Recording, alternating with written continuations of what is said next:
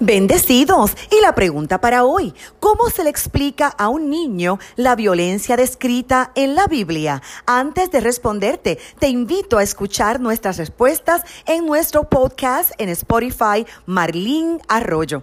Entre los 8 y 12 años de edad, los niños comienzan a reflexionar, a hacerse preguntas, a valorar lo que es justo o injusto y nosotros tenemos que acompañarles en esa reflexión y en esa formación. Así que hay que decirles la verdad. No debemos ocultarle ni lo que dice la Biblia ni lo que ocurre actualmente en el mundo. No podemos engañarles diciéndole que la violencia, la guerra, los conflictos y el terrorismo no existen. Así que hay que explicárselo de manera que lo entiendan, pero sin que les genere angustia, con amor y sin crudeza, porque la mente de un niño todavía es inocente y él busca respuestas reales, pero no historias escalofriantes. En la Biblia, Dios siempre trae esperanza y optimismo. Debemos evitar demasiadas imágenes explícitas, no sembrarles ni odio ni frustraciones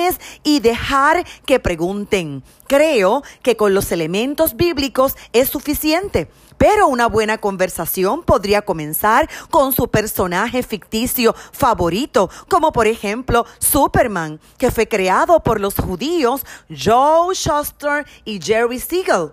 Este personaje de Superman tiene su lado humano. Clark Kent creció en una familia evangélica metodista en Kansas. Se casó por la iglesia con Louis Lane, Superman, que tiene super velocidad, super fuerza, super resistencia, alta eficiencia energética y le llaman el hombre de acero y su objetivo es derrotar la maldad.